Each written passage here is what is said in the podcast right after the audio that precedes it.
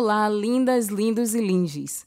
Bom dia, boa tarde, boa noite, boa madrugada. Tudo bem com vocês? Esse é um programa em que a gente quer trocar com vocês, então, por favor, respondam, mandem direct, falem comigo, falem com a gente e deem a sua opinião através do arroba Pele Preta SSA.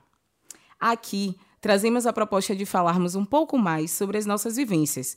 Então, vocês até poderão me ouvir citar frases e histórias de amigos e amigas, pessoas próximas, mas dificilmente vou citar intelectuais e acadêmicos. Mas não significa que isso não pode acontecer. Então, venham comigo, que estamos começando mais um Larga o Doce. Um podcast onde a gente fala o que pensa da gente e para a gente. E hoje nós vamos falar sobre relações e relacionamentos interraciais. Corra ou não.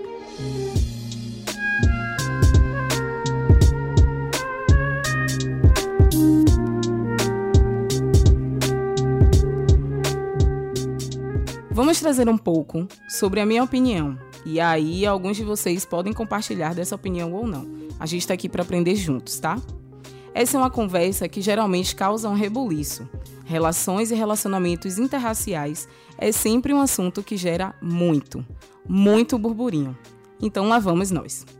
Já vou começar com a citação de um grande amigo chamado Elton Fernandes, mais conhecido como Eri, onde numa conversa também sobre relacionamentos interraciais, ele disse o seguinte: abre aspas. Não sou contra as pessoas que têm uma relação interracial, mas sim contra as relações interraciais. Fecha aspas. E eu vou deixar você aí com esse pensamento. Para começar a nossa conversa, não podemos perder de vista que o Brasil é um país extremamente racista. E eu faço questão de lembrar isso, porque absolutamente todas as relações que construímos são atravessadas pelas relações raciais. E eu acredito que a maioria de nós ainda não está pronto para essa conversa.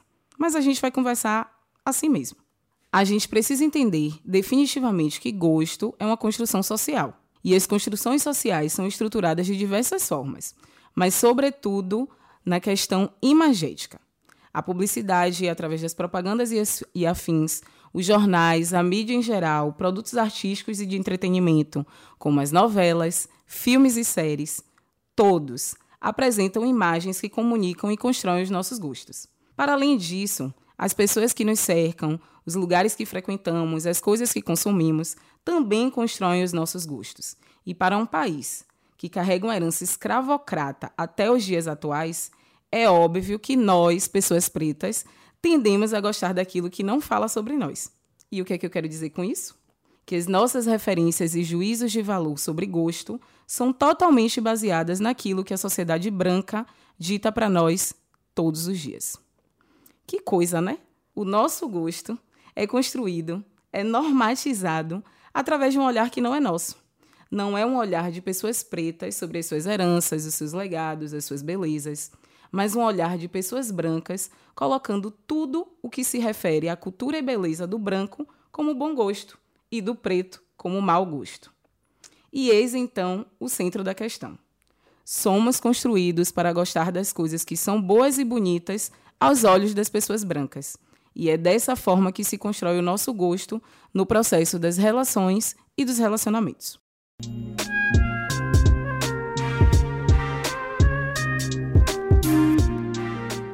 Quem são e como são as princesas, os príncipes, mocinhas e mocinhos que nos são apresentados desde a infância através de filmes e contos de fadas? Eu me lembro que uma vez na escola eu pedi o papel da princesa em uma das muitas apresentações que fazíamos e me disseram que eu não tinha o tal perfil, entre aspas, da personagem. Na hora eu de fato não consegui compreender que perfil era esse. Aqueles que merecem o tão sonhado amor romântico, amor de filme, de contos de fadas, são as princesas e mocinhas brancas, porque o lugar do afeto nunca foi colocado para as pessoas pretas como algo real e possível na contação dessas histórias. E assim crescemos, acreditando que não somos essas princesas e príncipes e que para sermos amados precisamos, primeiro, nos aproximar o máximo possível daquela imagem apresentada pelos livros, pela TV, pelo cinema. Segundo, A pessoa amada precisa ser alguém que já tenha essas características. Afinal de contas, ela sim é digna de ser amada, de viver essa história de contos de fadas. E no final de tudo isso, o gosto, que é construído para a gente, é o gosto de gostar de se relacionar com pessoas brancas, de estar cercada de pessoas brancas, de viver e admirar uma cultura que não é a nossa.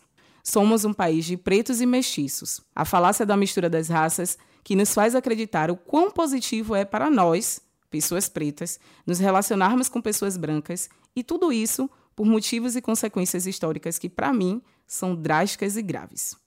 Nosso povo foi sequestrado, escravizado. Nossos corpos foram e seguem sendo violentados.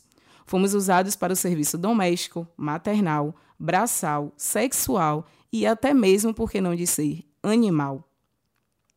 No Brasil, a ideia da pureza racial nos faz acreditar que precisávamos branquear as nossas famílias, ou que tínhamos por obrigação continuar gerando mão de obra para os colonizadores. Eles aprisionaram as nossas mentes e cá estamos.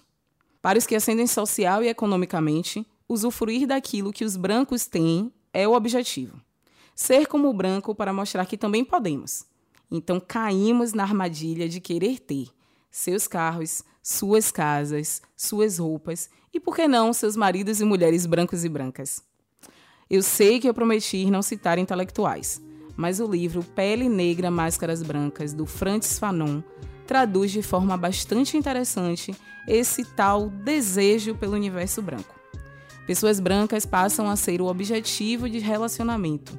Então, o processo de ascensão social, das relações sociais, nos colocam nesse lugar de estar próximo daquilo que a branquitude dita como ideal de relacionamento. Eu já disse aqui que precisamos parar de romantizar o processo de mestiçagem no Brasil. Ele não foi e não é algo do qual devamos nos orgulhar. A mestiçagem nesse país foi construída à base de muita violência e muito sangue derramado. Pessoas brancas, até os dias de hoje, veem o corpo preto como um corpo que não merece ser amado. E por isso, os príncipes e princesas não são pretos e pretas. Grande equívoco. Partindo de toda essa narrativa sobre construção de gosto e mestiçagem, quero dizer que, diante de todas as informações e estímulos que recebemos todos os dias, fica realmente muito difícil não cedermos a uma relação interracial. E seduzidos pelo discurso de que o amor não tem cor, nos afastamos das nossas raízes, das nossas referências, da nossa cultura e, consequentemente, do nosso gosto. A minha compreensão sobre relações e relacionamentos interraciais vai para além da questão de gosto, tá? E fazer esse episódio foi um grande desafio porque a gente está tocando num ponto muito sensível, que são as relações afetossexuais, as relações sociais e as relações amorosas, de afeto, de compreensão, de diálogo, relações de compartilhamento, de confiança, que, para mim, são aspectos básicos na construção de um relacionamento. E aí eu te pergunto: como é que a gente pode construir uma relação de afeto com pessoas que reproduzem das mais diversas formas possíveis? O discurso de que pessoas pretas não são afetuosas e, por isso, não são merecedoras de afeto. Como eu posso construir uma relação amorosa com alguém que não compreende como o meu corpo se comporta e se expressa no mundo? Como eu posso confiar e compartilhar uma experiência acreditando no julgamento e no acolhimento de uma pessoa que, além de não passar pelos processos de violência que eu passo todos os dias, socialmente faz parte do grupo que me violenta. São apenas reflexões. A ideia é que a gente pense sobre essas questões. Ainda sobre aspectos básicos na construção de um relacionamento, vamos pensar o seguinte: se você passa por uma situação de racismo na rua e chega em casa querendo compartilhar isso com seu parceiro ou sua parceira, por mais que essa pessoa seja empática, por mais que ela te ame e por mais que você confie nela, você compreende que, infelizmente, ela não vai chegar nem perto do entendimento que é por exemplo, tem uma arma apontada para sua cabeça numa abordagem policial pelo simples fato de você ter a cor da pele preta? Simplesmente porque isso não faz parte do cotidiano dela. Em algumas situações, essa mesma pessoa branca pode até achar que aquele é um procedimento padrão, porque ela não nasce, não cresce e não vive todos os dias apreensiva com medo pelo simples fato de ter a cor da pele preta. Como você vai se sentir compartilhando algo tão íntimo e tão delicado como uma situação de violência, na qual a pessoa que convive com você mais do que qualquer outra não terá capacidade de compreender o seu sentimento? Bom, para mim, o compartilhamento dos sentimentos e das dores é extremamente fundamental nos processos de construção das relações. Mas a ideia aqui não era deixar a conversa pesada, não, tá, galera? O que a gente quer é provocar uma reflexão. E eu estou compartilhando aqui as minhas opiniões e experiências. A gente pode concordar, discordar, trocar e tá tudo bem.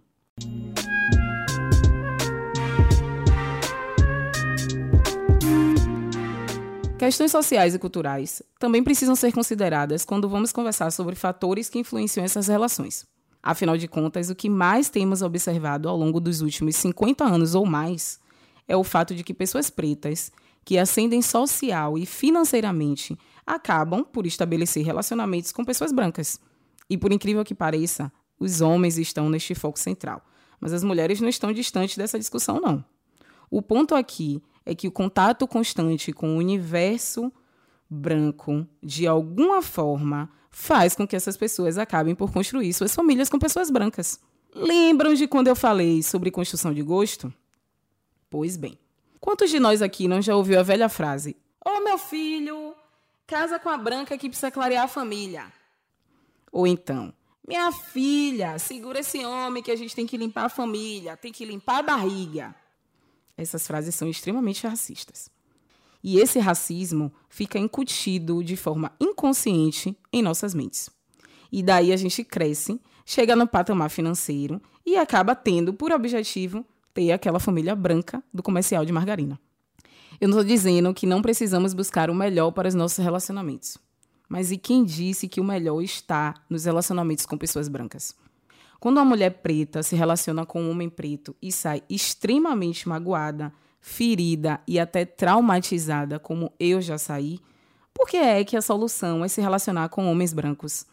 Desacreditando completamente que homens pretos tenham a capacidade de ser afetuosos o suficiente para se manterem no relacionamento afetivo. E boa parte dos homens pretos, que ascendem socialmente, por que acreditam que as mulheres pretas não são dignas de estarem ao seu lado, não só nos momentos de luta, mas também nos momentos de glória. E acabam fazendo o quê? Reproduzindo aquela construção de gosto que eu falei lá no início e constroem suas famílias com mulheres brancas. Isso porque eu, de fato, acredito que mulheres pretas e homens pretos se relacionam com pessoas brancas por motivos totalmente diferentes, tá? Mas essa é uma teoria que eu ainda estou desenvolvendo.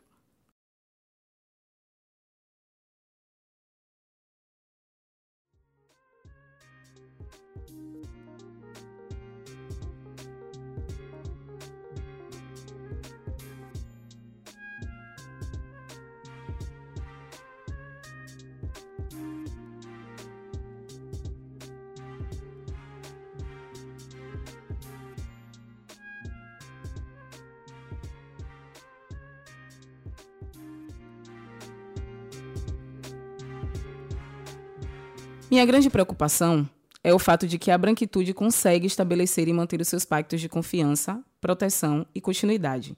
E nós, enquanto povo preto, precisamos de estabelecer e aperfeiçoar os nossos. E o que eu quero dizer? Eu não quero, de forma alguma, entrar no pacto da branquitude. Esse pacto é deles, não é meu, não é nosso. O que eu acredito é que a gente precisa construir os nossos pactos. Existem aí muitas pessoas que já falam sobre isso, muitos amigos intelectuais, autores, escritores, escreviventes, pessoas que estão até próximas de nós. Pessoas que falam sobre esses processos de base de fortalecimento que precisam ser pactuados de nós para nós dentro das nossas comunidades pretas. Relações e relacionamentos são sim construídos por amor. Mas não podemos perder de vista que o amor entre pessoas pretas é também um ato político de proteção, sobrevivência e manutenção do nosso povo, da nossa história e do nosso legado. E aí, retomando a frase que abriu o nosso episódio. Eu não sou contra as pessoas que estão em relacionamentos interraciais. Eu sou contra os relacionamentos interraciais.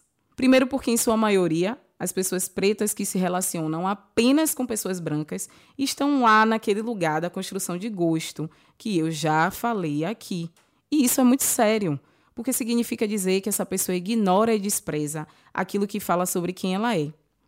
E eu compreendo que para amar o outro, a gente precisa primeiro se amar. E se eu desprezo a mim mesma, pela lógica, eu vou buscar o oposto do que eu desprezo.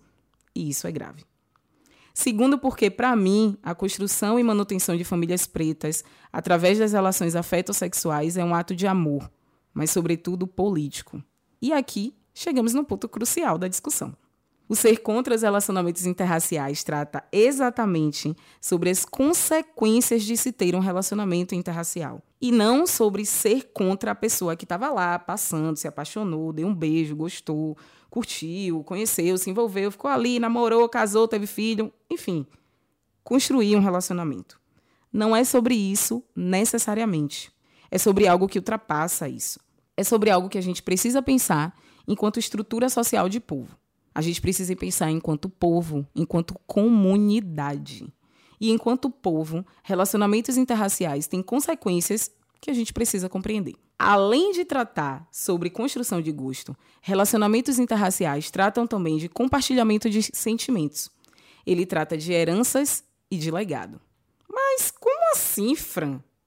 Bom, desde que o mundo é mundo, o povo preto tem construções históricas intelectuais, culturais e até mesmo financeiras inenarráveis, que foram usurpadas diante todo o processo de exploração colonial que conhecemos. Diante disso, precisamos internalizar que, a partir do momento que pessoas pretas passam anos construindo esses legados e se casam com pessoas brancas, têm filhos não negros que se casam com pessoas brancas e assim sucessivamente, em algum momento essa linhagem vai desaparecer. Toda essa herança, que deveria ser o legado de toda uma comunidade preta, vai retornar para as mãos e controle de pessoas brancas. E o ciclo de manutenção dos pactos da branquitude nunca se findarão. Precisamos refletir que o meu legado de contribuição histórica, cultural, social e financeira deixa de estar nas mãos de pessoas pretas. E essa, para mim, é uma das piores consequências de se ter um relacionamento interracial. Além do fato evidente de famílias inteiras passarem por um processo de transição racial. Eu que estou chamando assim, tá, gente? Deixando de ser completamente pretas e tornando-se essencialmente brancas. A gente precisa refletir que o amor preto, ele além de ser revolucionário, ele é político. Precisamos entender que quanto mais a gente troca afeto, troca amor, troca carinho, constrói e reconstrói a nossa comunidade através dos nossos pactos, a gente se fortalece. E a gente não está sendo contra as pessoas que têm seus relacionamentos interraciais. A gente só está fortalecendo os nossos processos de relacionamentos intrarraciais. É o que todo povo faz, né? Hum, vamos combinar. Os judeus fazem isso, os indianos fazem isso, japoneses, chineses, coreanos, todos, todas e todes se relacionam entre si. E por que que nós, pessoas pretas, sobretudo pessoas pretas da diáspora, vamos aos poucos deixando de fazer isso? Por que será? Isso me leva a crer que pessoas pretas não são capazes de amar e de se relacionar entre si. E eu não quero e não vou acreditar nisso. Se a gente consegue construir relações afetivas e afetuosas entre os nossos amigos, irmãos e irmãs, por que, que a gente não consegue construir uma relação afeto-sexual saudável? Não é porque eu fui magoada e até mesmo violentada por um homem preto em algum momento da minha vida que eu vou deixar de acreditar, até porque os brancos nos violentam todos os dias, a todo momento. Encerro deixando meu máximo respeito aos homens e mulheres pretas que seguem firmes e fortes com seus relacionamentos intrarraciais e afrocentrados. Gratidão a vocês que me fazem acreditar que é possível. Quero também deixar o meu máximo respeito às pessoas que compreendem as relações sociais e relacionamentos afetossexuais como processos políticos, como processos de fortalecimento de todo um povo e de toda uma comunidade, e que nos deixaram legados fundamentais para que hoje pudéssemos estar aqui conversando sobre isso que pretas e pretos sigam se amando cada dia mais. A nossa sobrevivência também depende disso. E antes de se relacionar com alguém, sempre se lembrem que o amor preto é revolucionário. Aguardo vocês para a gente continuar esse papo lá nas redes sociais do Pele Preta. O podcast Larga o Doce é uma realização do Pele Preta. O roteiro é meu, Fran Cardoso, a edição é de Rafael Santana e essa trilha que você escuta ao fundo é de Hits. Um beijo para vocês e até o próximo Larga o Doce.